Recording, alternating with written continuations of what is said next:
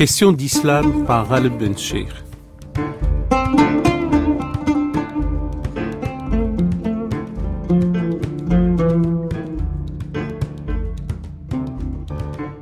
Aujourd'hui, nous parlons de Titus Burkhardt, de ce grand métaphysicien, euh, d'un homme dont la trajectoire de vie était tout au long du XXe siècle remplie de, de traditions euh, primordiales. Il faisait partie de ce cercle, de ce groupe de Bâle, comme certains disent, avec euh, Fritjof avec Léo, Léo Chaya, avec Jean-Louis Michon, et, tant d'autres. Et nous avons plaisir de recevoir son biographe, Tayeb Suilev. Tayeb Suilev, bonjour. Bonjour. Euh, nos auditeurs vous connaissent, vous êtes islamologue reconnu, votre thèse de doctorat a porté certes sur le hadith et l'usage du hadith dans la tradition spirituelle soufie, et euh, vous connaissez très bien euh, l'œuvre et, et, la vie de Titus Burkhardt. Comment étiez-vous intéressé à, à, transcrire et à rapporter euh, euh, ce curriculum vitae de Titus Burkhardt, Taïeb Suilev Eh bien, un des premiers ouvrages que j'ai lus sur le soufisme s'appelait Introduction aux doctrines ésotériques de l'islam. Et c'était donc un ouvrage mm, écrit par un certain Titus Burkhardt, que je découvre quand je commençais mes études. Je venais de passer mon bac et je commençais mes études en philosophie à l'université de Lille. Et le titre m'a intrigué, Introduction aux doctrines ésotériques de l'islam. Je me dis, tiens, il y a des doctrines ésotériques en islam. Qu'est-ce que ça peut être? Et euh, lisant, je me rends compte que c'est un ouvrage extrêmement dense, extrêmement profond, qui mérite bien plus qu'une seule lecture. Et puis je me dis, euh, cet auteur euh, n'aborde pas euh, le soufisme euh, simplement d'un point de vue académique ou simplement d'un point de vue de l'érudition, mais on sentait quelque chose de plus, comme un vécu, comme quelque chose qu'il avait profondément assimilé. On sentait à, la fois, bien sûr, la, richesse euh, et, la connaissance, mais on sentait aussi une sorte d'assimilation profonde. Et ça m'a donné donc envie de mieux le connaître, de mieux euh, saisir bah, quel a été son, parcours, euh, quel a été son cheminement intérieur. Et c'est comme ça que, voilà, il y a maintenant plus de 25 ans, j'ai commencé à m'intéresser à, à cette grande figure. Il est né un 24 octobre 1908 à Florence, mais il n'y vivra que très peu puisqu'ils vont aller à Bâle. En revanche, il est mort le 15 janvier 1984. C'est bien cela. À, alors, à Lausanne. à, Lausanne, oui. Il est mort donc à l'hôpital de Lausanne et euh, il était déjà euh, donc euh, on pourrait dire, vers la, fin de sa vie, il était alité, il, souffrait d'une neuropathie qui ralentissait vraiment ses, mouvements. Et euh, effectivement, il s'éteint le 15 janvier 1984. Il est d'une ascendance euh, bien connue. Les Burkhardt sont connus à, à Bâle. Exactement. Il y a des noms qui sont connus. Vous en citez quelques-uns dans l'ouvrage qui lui est consacré. Moi, ce qui m'avait frappé, en, dehors de son père, Karl Burkhardt, qui est un artiste mm. peintre, était celui, euh, une sorte d'une autre branche, mais c'est celui qui a découvert Petra. C'est cela, et qui est allé à Abu Simbel pour la première fois. Exactement. On est au début du 19e siècle. Tout à fait. C'est donc, euh, bon, on l'appelle très souvent lui-même signé Jean-Louis Burkhardt même si son nom euh, officiel est plutôt Johann Ludwig Burkhardt. C'est quelqu'un qui a eu vraiment un destin extraordinaire. C'est le premier Européen à avoir euh, accompli euh, les rites du pèlerinage et ensuite à en avoir donné une description détaillée, donc le grand pèlerinage à la Mecque. Il était appelé Sheikh Ibrahim. Alors, les historiens ne sont pas tous d'accord sur le fait qu'il était converti à l'islam ou non. Ce qui est certain, c'est qu'il connaissait très bien la langue arabe, qu'il avait mémorisé une grande partie du Coran et qu'il est un aventurier euh, extraordinaire. Donc il a, comme vous l'avez dit, euh, découvert Petra en Jordanie euh, et son ouvrage Voyage en Arabie pas, qui, a été écrit en deux volumes, est un témoignage extraordinaire sur l'Arabie et sur la Mecque et Médine avant le wahhabisme, avant que le wahhabisme ne détruise euh, certains tombeaux, certains mausolées, certains lieux. Donc on, lui doit euh, des témoignages extrêmement précieux. C'est votre phrase à propos du premier Européen, peut-être premier Européen du de la période contemporaine ou, ou, moderne, selon le, découpage des historiens, parce qu'il y avait un précédent avec Ludovico di Vartema, on est aux alentours euh, du tournant du XVIe siècle, qui lui peut-être n'était pas nécessairement musulman, mais s'est arrangé pour aller à la Mecque. Il a donné euh, sa relation de voyage dans l'itinérario euh, qui finalement fera autorité par la suite. En revanche, Louis Burkhardt ou Jean-Louis Burkhardt, un portrait de lui en, tenue dite arabe, parce qu'il n'y a pas de tenue islamique, mais une tenue arabe. Assez tôt, il a adopté donc euh, le vêtement arabe, c'est-à-dire euh, le turban, une euh, une djellaba qu'il portait même même en Europe par attachement, on pourrait dire, à cette culture arabo-musulmane.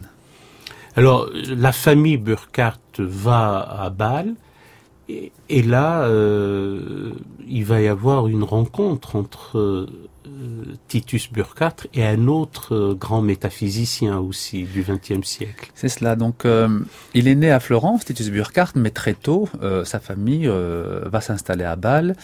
Et à Bâle, donc, Burkhardt a 11 ans. Il rencontre un camarade d'école qui va devenir essentiel pour lui plus tard, à savoir Fridtjof Schuon. Ils sont tous les deux très jeunes, évidemment, mais une sorte d'affinité les rapproche déjà. Et puis ils vont se perdre de vue parce que la famille de Titus Burkhardt euh, va s'installer à, Ligornetto.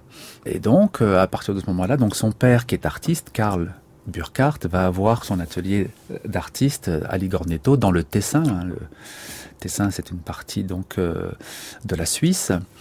Et euh, cette distance euh, va faire que les, que les deux jeunes amis ne vont plus se, se voir, effectivement, mais ils vont se retrouver en 1932, donc euh, euh, longtemps après, euh, plus de, de 13 ans après cette séparation, chez une amie de, de la famille Fuon, qui, qui est Lucie Van Deschend.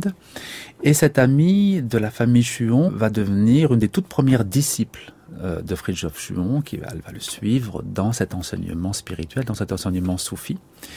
Et ils vont se retrouver donc en 1932 à, à lire ensemble euh, les œuvres écrites de René Guénon, le grand métaphysicien français qui à l'époque est déjà installé au Caire. Euh, il va y avoir une relation épistolaire entre eux. Et il y aura donc une relation très suivie au niveau donc euh, épistolaire effectivement. Et donc très tôt, euh, après cela, euh, après les retrouvailles avec Chuon, il, il, se rend compte que ils ont pris une trajectoire assez proche, c'est-à-dire euh, un intérêt pour la spiritualité, et puis une sorte aussi d'attirance pour le soufisme, pour ce cheminement spirituel tel qu'il s'exprime en islam. De son côté, Chuon va partir en Algérie euh, et va se rattacher au Cheikh Al-Alawi, à Mostaganem, grand cheikh euh, soufi qui va mourir en 1934. Et pour sa part, lui, Titus Burkhardt, va partir à Fès, au Maroc, et il va rencontrer le cheikh Ali Ad-Darqawi.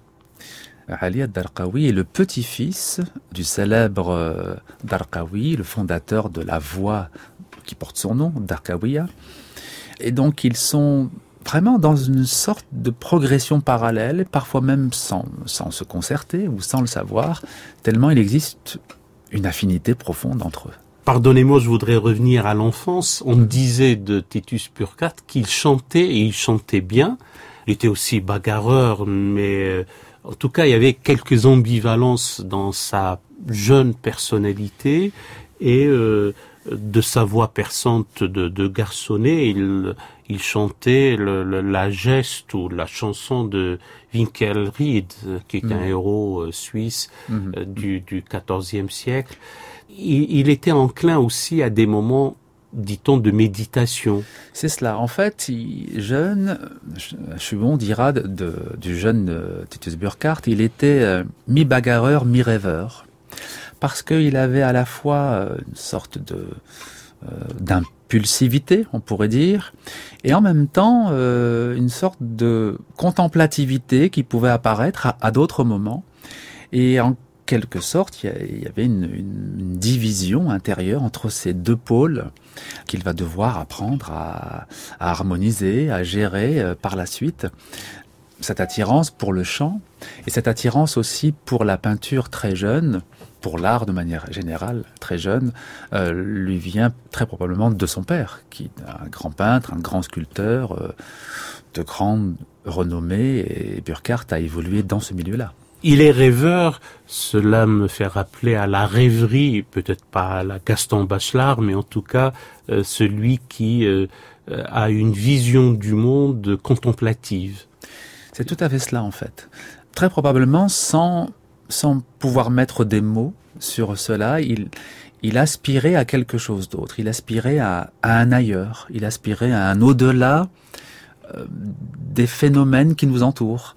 Et ce sont, dira Chuon, euh, c'était les prémices finalement euh, de la contemplativité dont il fera preuve quand il va rencontrer euh, la voie soufie. D'aucuns ont parlé, vous, vous ne l'avez pas apporté dans, dans le, la biographie que vous lui consacrez, de, d'une sorte de choc émotionnel ou spirituel à la rencontre et à la vue de la Médina de Fès. Son tout premier voyage au Maroc, il le fait vers 1928 cinq ans après la mort de son père. Son père est mort en 1923. Relativement jeune. Et donc euh, Titus Burkhardt était encore euh, jeune. Et euh, il, ça lui crée un manque intérieur très fort. Ça suscite chez lui euh, un besoin. Euh, et il ne sait pas très bien pourquoi il a besoin de partir au Maroc, mais Toujours est-il qu'il part là-bas. C'est un voyage qui, dans un premier temps, n'est pas spirituel comme le second, qui est plutôt artistique. Il va chercher l'inspiration, comme d'autres peintres orientalistes ont pu aller euh, chercher l'inspiration au Maghreb. Et il se dit, euh, l'inspiration, euh, l'exotisme, la lumière m'apportera beaucoup. Et finalement, ce qui le marque dans un premier temps, c'est la beauté de la Médina.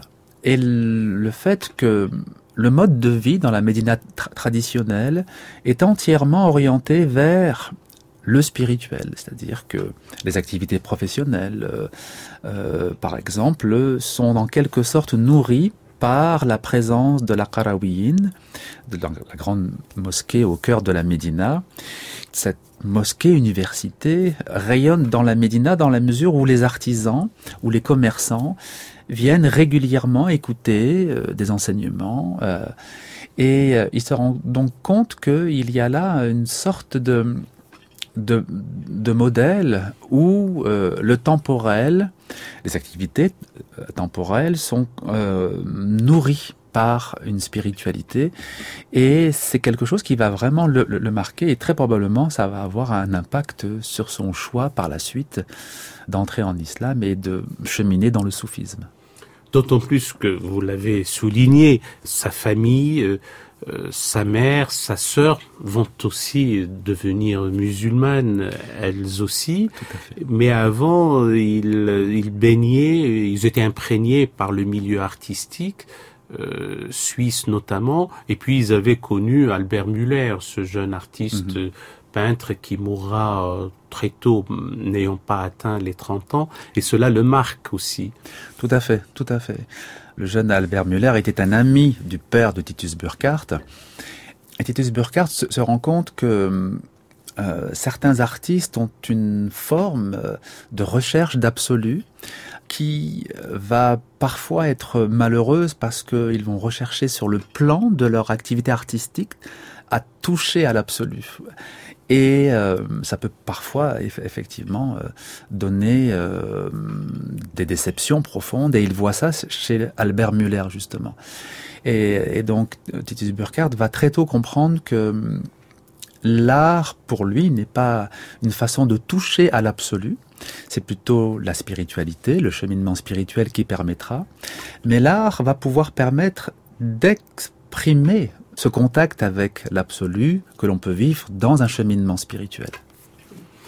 Toujours dans cette première phase, euh, avant et même quand il part euh, au Maroc, il se lie d'amitié avec euh, un historien italien qui aussi est pétri de, est intéressé par les questions spirituelles.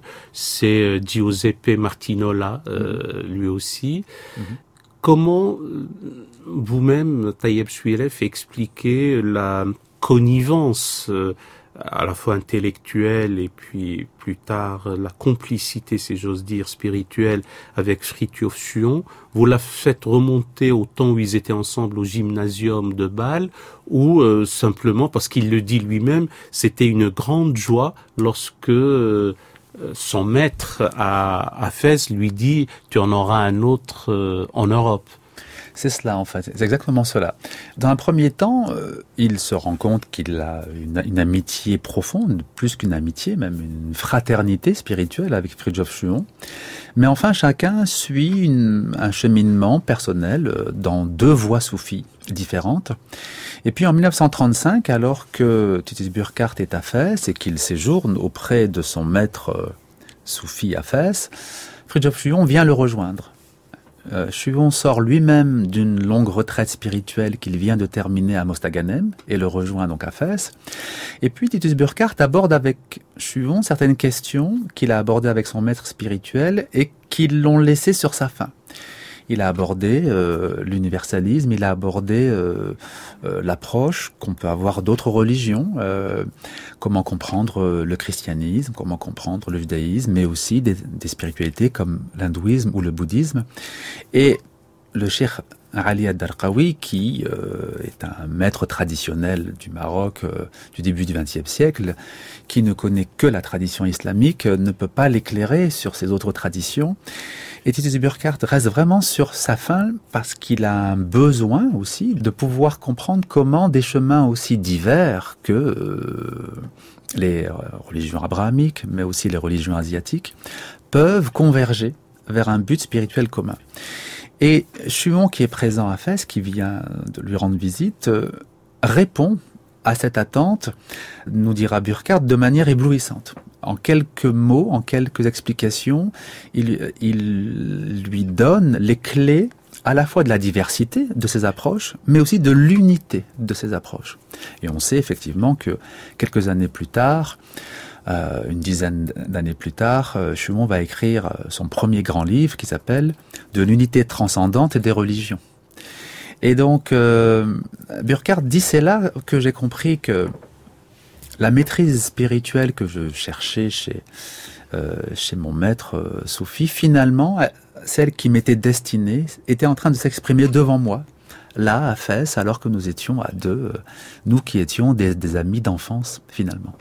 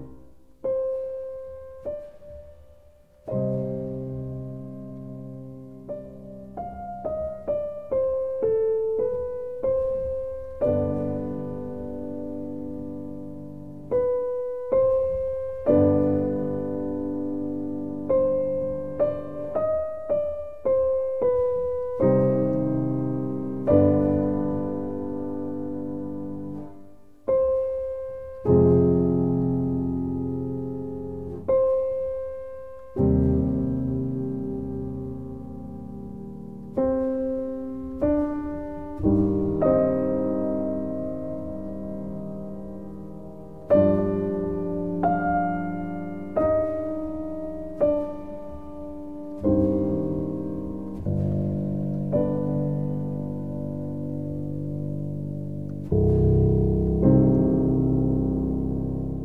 nous sommes sur France Culture dans l'émission Question d'Islam.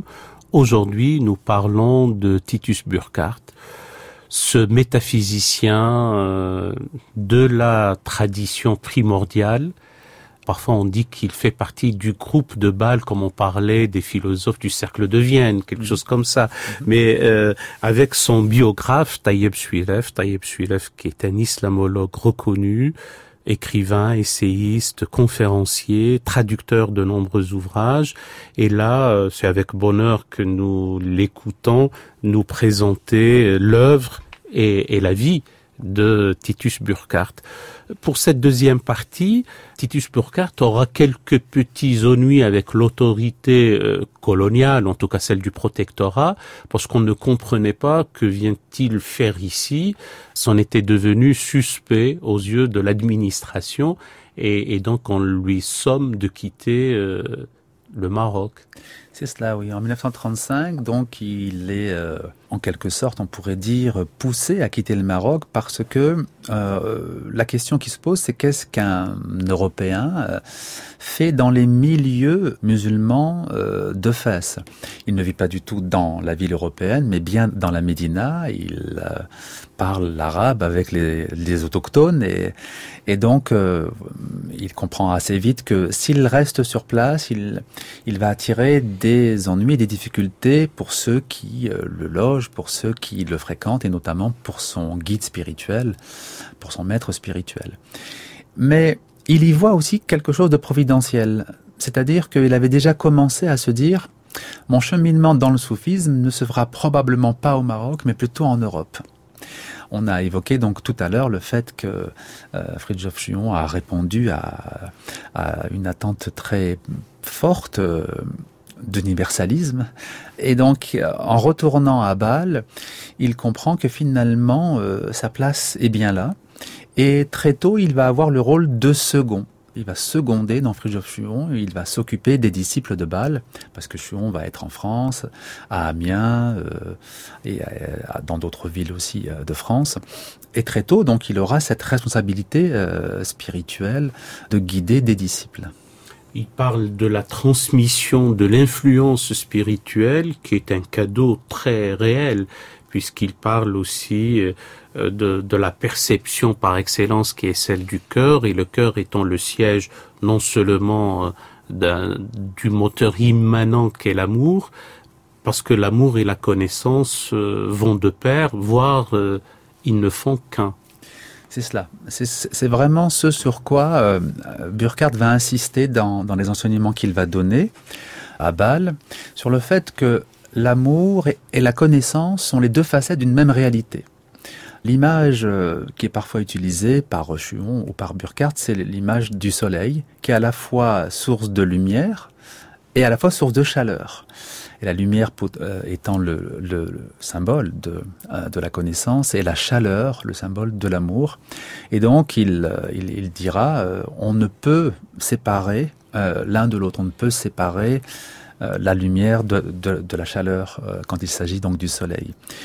Pourquoi cela? Parce que ce qui a animé Burkhardt et tous ceux qui étaient autour d'eux, c'est qu'au début du XXe siècle, ils sont en quête d'une spiritualité qui éclaire bien sûr euh, le cœur en tant que centre de l'amour, mais qui éclaire aussi le besoin de connaissances transcendantes. C'est-à-dire qu'ils diront euh, n'avoir pas trouvé dans la tradition euh, familiale, que ce soit le, protestantisme ou le catholicisme, cet éclairage sur l'accès au cœur. Comment avoir accès à cette partie très profonde de nous? Quels sont les outils euh, concrets, les exercices de contemplation, les exercices d'invocation, qui peuvent permettre de renouer avec ce cœur, qui peuvent permettre l'éveil, puis l'illumination du cœur? Et euh, alors ils sont conscients, bien sûr, qu'ils ne sont pas présents que dans le soufisme, mais en même temps, pour eux, le soufisme a été une, voie extrêmement adaptée, disons, aux besoins qui étaient le leur dans leur milieu. Alors, Friture Suant le dit, euh, c'est vous-même qui soulignez cela dans un document inédit traduit de l'allemand, que cela touche aussi de manière très subtile à la nature essentielle de l'amour. C'est cela. C'est-à-dire que ces deux réalités sont vraiment inséparables.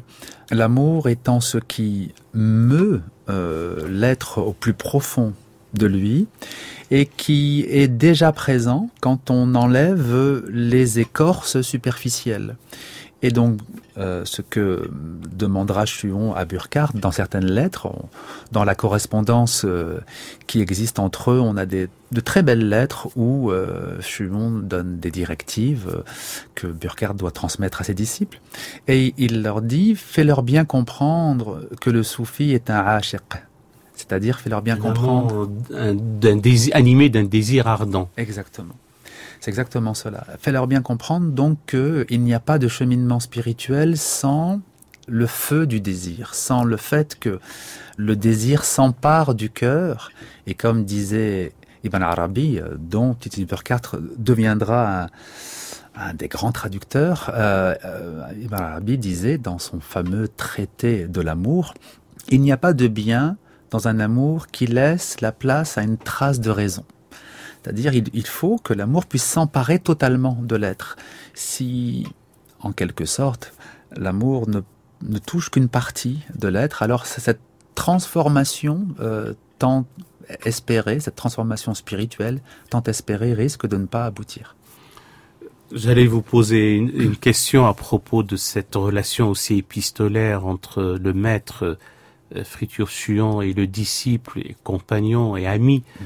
Même frère, vous avez dit euh, euh Taïeb Suilev, Titus Burkhardt, et à un moment donné, il s'enquiert de ses moyens de subsistance, parce que nous avons oublié, en tout cas c'est moi qui ai oublié de vous poser la question sur comment vivait-il à Fès, et puis il, aura, il, il essaie d'avoir un petit cheptel, enfin quelques moutons, il devient un berger au Moyen Atlas, mais ça, ça ne nourrit pas son homme. C'est ça exactement. Il était donc dans la perspective de, euh, pouvoir suivre l'enseignement soufi donc de son maître. Pour cela, il lui faut un petit revenu, disons, pour pouvoir survivre, parce que euh, euh, il ne s'attendait pas à ce que ce compagnonnage avec son maître soit aussi long. C'est-à-dire que dans la pensée de Burkhardt, il allait chercher la quintessence de l'enseignement spirituel ou la quintessence de l'enseignement initiatique.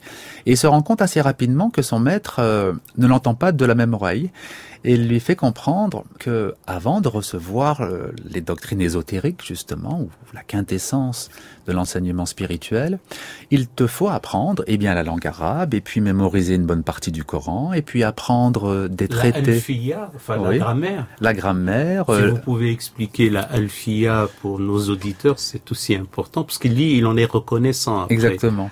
Alors la, la Elfia, c'est un c'est un poème didactique, c'est-à-dire donc en mille vers. Exactement, qui en fait va exposer euh, euh, les règles de la grammaire, euh, de la syntaxe, de la morphologie arabe, dans des vers pour être plus facilement mémorisés et pour servir d'aide-mémoire finalement. Et donc il y a toute cette tradition euh, dans l'érudition euh, arabo-musulmane de poèmes didactiques. Euh, et la Elfia en fait partie. Euh, le euh, poème didactique d'Ibn Ashir, qu'on appelle Al-Murshid al-Mu'in, c'est-à-dire l'enseignant ou le guide qui aide, qui assiste. Qui, assiste. Et ici, il s'agit d'apprendre euh, des vers qui vont résumer euh, la théologie, la jurisprudence et les règles du soufisme. Et tout ça, ça fait partie du bagage que euh, n'importe quel étudiant dans une madrasa islamique va devoir apprendre. Et Titi Burkhardt, tout à coup, se rend compte que lui qui est venu pour la quintessence de la spiritualité, eh bien, il va lui falloir acquérir tout un ensemble de savoirs euh, c'est-à-dire qui sont une préparation à cela. Et donc il va devoir rester de nombreuses années. Et pour pouvoir survivre, euh, pour pouvoir payer euh, simplement euh, sa petite, la petite chambre qu'il avait sur place, il a acheté quelques moutons qu'il a installés dans l'Atlas. Et puis très rapidement, il s'est rendu compte que c'était très difficile de pouvoir survivre et que et que finalement cette cette prise de conscience que son cheminement spirituel va se faire essentiellement en Europe a été aussi une libération, même du simple point de vue pratique. auquel cas il intégrera la maison d'édition Earthgraph Verlag. Et c'était euh, une bonne recrue, si je puis dire, un homme qui maîtrise six, six langues. Euh, il y a l'arabe, vous en avez parlé, il y a bien entendu l'allemand, le français, l'anglais et l'italien. Exactement. Et le persan, parce qu'il s'est formé euh, un peu au persan aussi. Alors, euh, la maison d'édition Ours Graf Verlag est une maison d'édition de Bâle qui était spécialisée dans les, les livres d'art. Et Et donc il a, euh, il va mettre à disposition de cette maison d'édition son érudition, sa connaissance des langues, mais aussi des qualités très pratiques. C'est quelqu'un de très pragmatique et très tôt il s'est rendu compte que la technique de la quadrichromie pourrait être très utile pour reproduire des manuscrits médiévaux avec des enluminures qui ont de très belles couleurs, qui ont et de pouvoir faire sentir au public ce qui tient à cœur à Burkhardt, à savoir que la période médiévale n'est pas du tout euh, une période euh, d'ignorance complète ou de ténèbres complètes comme parfois on peut la décrire, mais qu'il y avait aussi un grand raffinement dans les arts, dans la spiritualité, dans euh, euh, l'enluminure, euh, dans l'art des manuscrits. Et donc il va mettre tout, tout cela au service de cette maison d'édition pour reproduire des ouvrages extrêmement importants de l'époque médiévale comme le livre de Kels. Le Book of Kels de Saint Colomba. Exactement, qui va donc présenter des scènes bibliques, des scènes de l'Évangile ou des scènes de l'Apocalypse. Euh, c'est un évangéliaire, comme on dit, euh, qui se trouve maintenant à la Trinity College, à, l'université de Dublin. Et donc il a fait une reproduction d'une qualité extrême euh, qui, pour la beauté des, des couleurs, se rapproche très fortement de l'original. et pour cette édition, il a été reçu par le pape Pie XII à qui il a présenté euh, ce, travail. Il, exactement, il a eu euh, cette chance d'être reçu en audience privée parce que le pape considérait que ce travail, cette mise à disposition du grand public d'un travail qui euh, qui, qui n'est connu que de grands spécialistes, disons, est très important. Et donc voilà, cette maison d'édition a, a, été vraiment pourrait dire, euh, enrichi par, euh, par la présence et le travail de Titus Burkhardt. Comme il aura édité aussi le, euh, le, le Land and der Zeit, je ne garantis pas la prononciation allemande, c'est le fameux pays en marge du temps. C'est cela, qu'il fait paraître très tôt, c'est vraiment la première année où il est chez cet éditeur. Et cet ouvrage, donc, dont le titre veut dire Pays en marge du temps, euh, c'est un un carnet de voyage euh, de sa présence au, au, Maroc. Il y a des récits, il y a des croquis qu'il a pris euh, parce qu'il a c'est un artiste aussi, donc il, a, est capable de dessiner et de peindre de manière exceptionnelle, et puis de très belles photos. En fait, il a voulu rendre compte de la vie traditionnelle au Maroc parce qu'il se disait d'ici 10 ans, 15 ans, 20 ans, ces modes de vie auront disparu sous les coups de butoir de la modernité, et euh, c'est un témoignage qu'il a voulu donc laisser à la postérité poursuivons un peu, euh, nous accompagnons ensemble Titus Burkhardt dans, dans sa vie. À un moment donné, il s'intéressera aussi aux Amérindiens et à leur spiritualité. Sa rencontre, tout en étant avec Fritjof Sion, avec Thomas et Tail. Mhm. euh, et, et, là, il va s'ouvrir sur une, une spiritualité encore euh, plus élargie que ce que peut offrir le, soufisme, même s'il a une approche universelle dans le soufisme. Donc très tôt, euh, il a conscience de cette fameuse unité transcendante des religions dont on a parlé. En lecteur assidu et en correspondant assidu de René Guénon, il euh, admet que à l'origine, euh, l'humanité a, une spiritualité qui est commune et qui est partagée, qu'on peut appeler tradition primordiale, si l'on veut, et que les différentes expressions des traditions vont très différentes au point de vue formel, mais vont être aussi très proches du point de vue du sens intérieur. Et lorsque euh, Titus Burkhardt, euh, Chuon, euh, assiste euh, dans la fin des années 50 à une représentation de, de Thomas Yellowtail de chant et de danse traditionnelle, ils sont frappés par ce qui leur apparaît comme une véritable authenticité. Et puis ils ont eu la chance d'être dans le même hôtel sur les Champs-Élysées. Euh, c'est vous qui savez mieux que moi, mais, mais je pense que c'était en 1953, 53-54. C'est cela, exactement. À partir de, de, de, cette rencontre va naître une véritable fraternité avec Thomas Yellowtail, à la fois avec Chuon et, et Burkhardt qui va être entretenu à travers les décennies. Donc, suivant comme Burkhardt vont voyager aux États-Unis, vont pouvoir euh, assister à, différentes euh, danses du soleil exécutées par par euh, Thomas Yellowtail et d'autres. D'ailleurs, dans le livre, on voit une, une photo euh, où Titus Burkhardt est euh, avec Yellowtail et son épouse, et on est au début des années 1980, donc à la toute fin de la vie de Burkhardt. Il a voulu faire un ultime voyage pour euh, rencontrer une nouvelle fois son ami indien.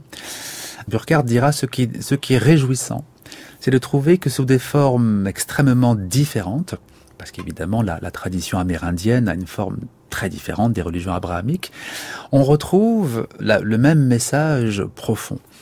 Et c'est tout le sens finalement de l'œuvre écrite euh, à la fois de Burkhardt et de Chuon, c'est de donner accès à cette, à cette unité. Et là, tout à coup, ça pouvait être euh, concrétisé par une amitié, concrétisé par une relation directe.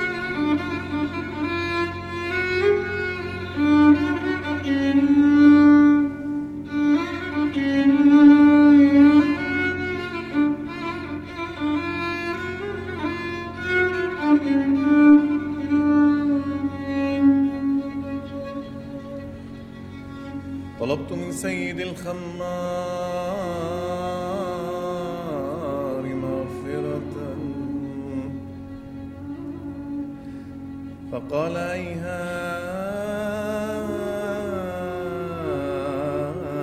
فالإبريق معبود.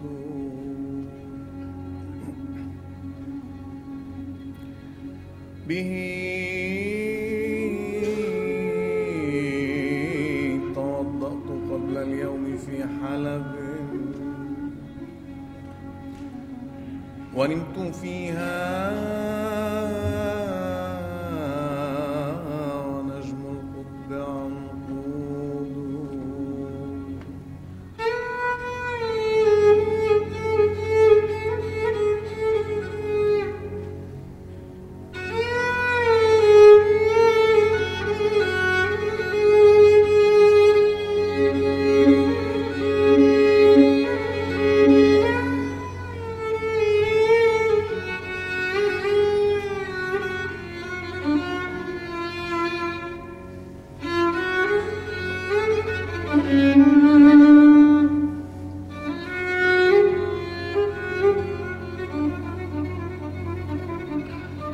Culture, question d'islam, Khaled Bencher.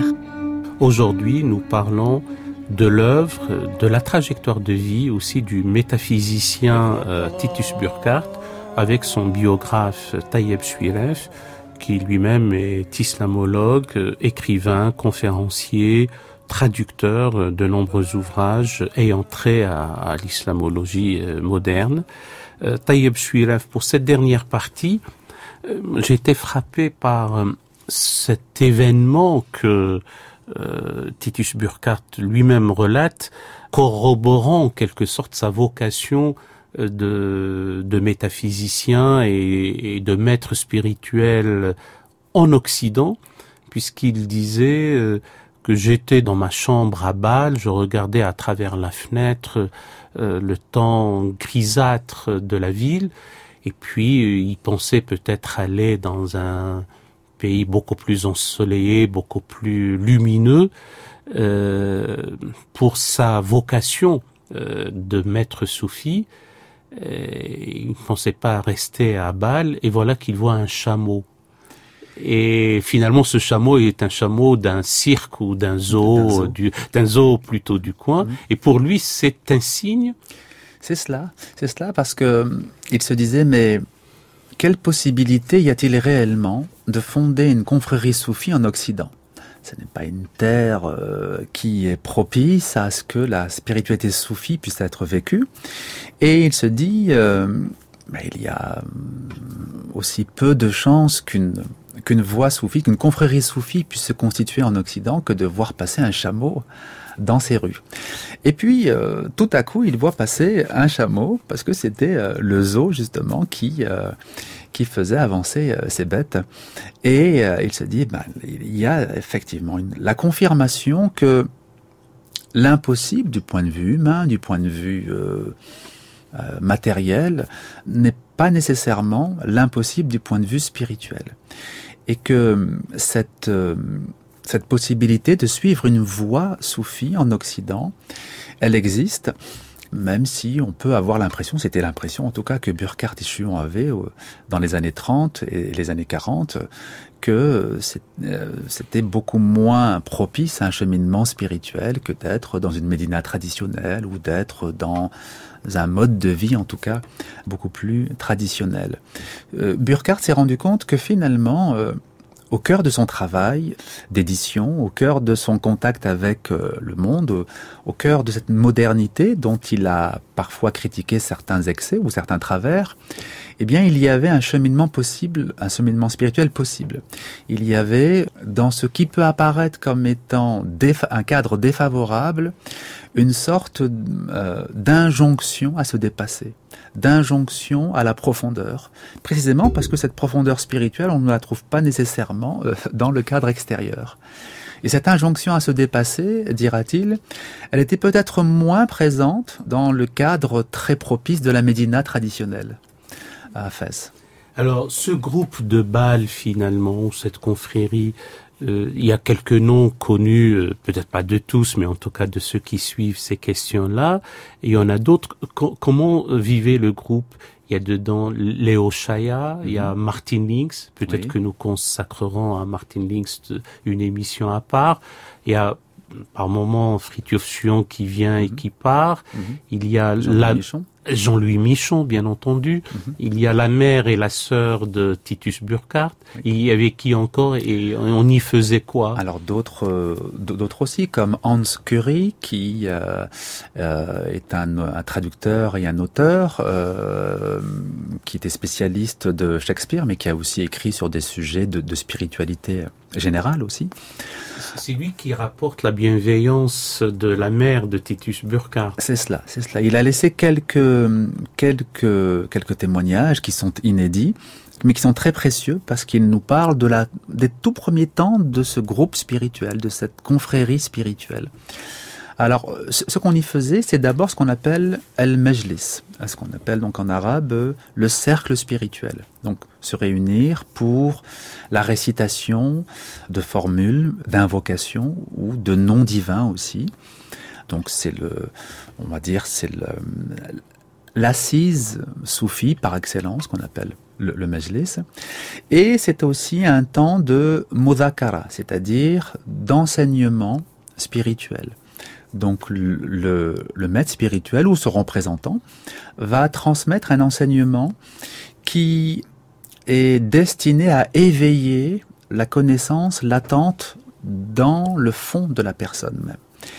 Et donc ces réunions spirituelles, donc à la fois d'invocation et de, transmission d'enseignement, sont un moment très privilégié de la vie spirituelle. Alors évidemment, quand on est euh, dans euh, la ville de Bâle du début du XXe siècle, euh, il n'est pas envisageable d'arriver en vêtements traditionnels et en turban, parce que le, le euh, se, se faisait en vêtements traditionnels. Et donc, les, les, euh, ce petit cercle euh, avait euh, loué un lieu euh, pour être un atelier d'artistes, avait-il dit au propriétaire, afin de pouvoir faire leurs réunions spirituelles dans ce lieu-là. Effectivement, la, la mère de Titus Burkhardt, donc Sophie Hipp, était aussi elle-même artiste et elle euh, rejoignait le groupe. Je ne sais pas comment elle était habillée, mais j'imagine qu'elle était aussi habillée en tenue traditionnelle. Oui, oui, tout à fait. En fait, le, le Mejlis se fait entièrement en, en tenue traditionnelle. Martin Lings, justement, a de très belles phrases sur, sur cela. Il dit, quand je suis arrivé à Bâle, j'ai frappé euh, à la porte, et puis c'est Titus Burkhardt qui m'a accueilli. Il m'a expliqué le déroulement euh, du Mejlis, et il m'a expliqué que le vêtement était très important. Et il m'a donné quelques considérations doctrinales sur le vêtement traditionnel. Et il dit, mais ce qui, m'a marqué, c'est le vécu. Euh, C'est-à-dire quand j'ai mis ce vêtement traditionnel, j'ai senti comme euh, si j'entrais dans un monde nouveau, comme si le vêtement était une façon d'entrer dans une nouvelle peau, disons. Et pour lui, en fait, c'était la concrétisation de la sacralité. Il dira ce qui m'a beaucoup manqué dans mon, dans mon entourage, c'était le sens du sacré. Je trouvais qu'il n'y avait pas assez de sens du sacré dans, dans nos ambiances. Donc, il avait évidemment euh, vécu et grandi en Angleterre. Et il disait, là, en fait, tout respirait le parfum du sacré. Effectivement, dans de nombreuses traditions spirituelles, en fait, hein, l'entrée dans la voix ou la formulation des vœux euh, se fait par, euh, par, par le fait de mettre un vêtement. On, on, prend le vêtement. Nous avons parlé aussi de sa sœur, Éléonore, Éléonore Burkhardt. Elle viendra avec son époux, oui. euh, qu'elle qu'elle convertit, si je puis dire, dans tous les sens du terme. Mm -hmm. C'est Harald von Meyenburg. Mm -hmm. et, et, le groupe s'élargit. Il il devient, je parle toujours du groupe, comme un, un, un cercle d'études, d'échanges, d'enseignements réciproques, et, et, cela perdurera dans le temps ou, ah oui, oui, oui, qu'est-ce qu'il devient par la suite? Ensuite, d'autres euh, cercles vont se former. Bâle n'est que le premier cercle. Il y aura un cercle euh, à Paris, un cercle à Amiens qui a eu une existence assez courte, un cercle à Genève. À Paris, euh, le cercle soufi va être dirigé par Michel Valsan jusqu'en 1974. Mais Michel Valsan euh, était un guénonien euh, très attaché aux formulations guénoniennes, disons. Et il a vécu assez mal le fait que Chuon prenne très vite une certaine distance avec non pas le sens global de l'œuvre guénonienne, parce que Chuon est toujours resté dans la même perspective, mais en tout cas sur la formulation de telle ou telle chose. Chuon, par exemple, n'était pas d'accord avec toutes les thèses de Orient et Occident, euh, un ouvrage de Guénon. Trouvait que Guénon était trop sévère avec l'Occident et trop idéaliste avec l'Orient, que tout serait mauvais en Occident et que tout serait parfait en Orient. Il, voulait, euh, en quelque sorte, euh, nuancer le propos. Et puis sur quelques d'autres questions annexes, si bien que Valsan demandera à prendre son autonomie et à se rapprocher davantage de Guénon. Et en 1950, donc il prend euh, le groupe de, de Paris euh, prend son autonomie par rapport au reste de la communauté soufie. À ce sujet, euh, Titus Burkhardt est plutôt est effectivement dans la nuance. Donc ce n'est pas tranché. La preuve, c'est qu'il voulait soutenir une thèse de doctorat sur l'art, euh, notamment architectural au, moyen, Âge. Il demande conseil à Fritjof Chuon, qui lui-même demande à écrit à Ananda Kumaraswamy, mm -hmm. euh, ce Sri Lankais euh, maître spirituel aussi, mm -hmm. euh, pour lui donner quelques idées, mais finalement la thèse ne sera pas soutenue. Oui, c'est cela. En fait, en 1938, donc euh, Burkhardt est, de retour en Europe depuis euh, trois ans à peu près. Et euh, il ne travaillait pas encore euh, dans la maison d'édition et il se dit mais j'aimerais beaucoup mettre ce temps à profit pour montrer les influences arabo-musulmanes dans l'architecture médiévale. Et euh, pour mieux connaître la question, pour mieux connaître euh, les sources, euh, il, il s'en ouvre à René Guénon. Il en parle donc euh, à Guénon qui lui dit mais le meilleur connaisseur de la question c'est Anandaka Kumaraswamy qui pourra vous donner les ouvrages et les références et puis euh, assez rapidement donc quelques quelques éléments euh, quelques références essentielles euh, sont transmises à Burkhardt mais la nécessité de travailler et aussi le fait qu'il se rend, il se rend très vite compte que sa place d'éditeur scientifique chez Urs Graf Verlag va être décisive, aura un impact décisif. Il se dit alors, ce que je peux apporter à- à- modestement à, à mes contemporains, ça n'est pas forcément un travail de recherche, mais plutôt le monde de l'édition. Alors, euh, nous n'aurons pas le temps de passer en revue l'importante contribution de Titus Burkhardt dans la sauvegarde de la ville de Fès, puisque nous arrivons au terme de l'émission, mais sa, euh, sa désignation, notamment par l'UNESCO, était euh, décisive. Exactement. On peut, on peut dire que Burkhardt a voulu rendre un peu à cette euh, Médina ce qu'elle, un peu de tout ce qu'elle lui a apporté.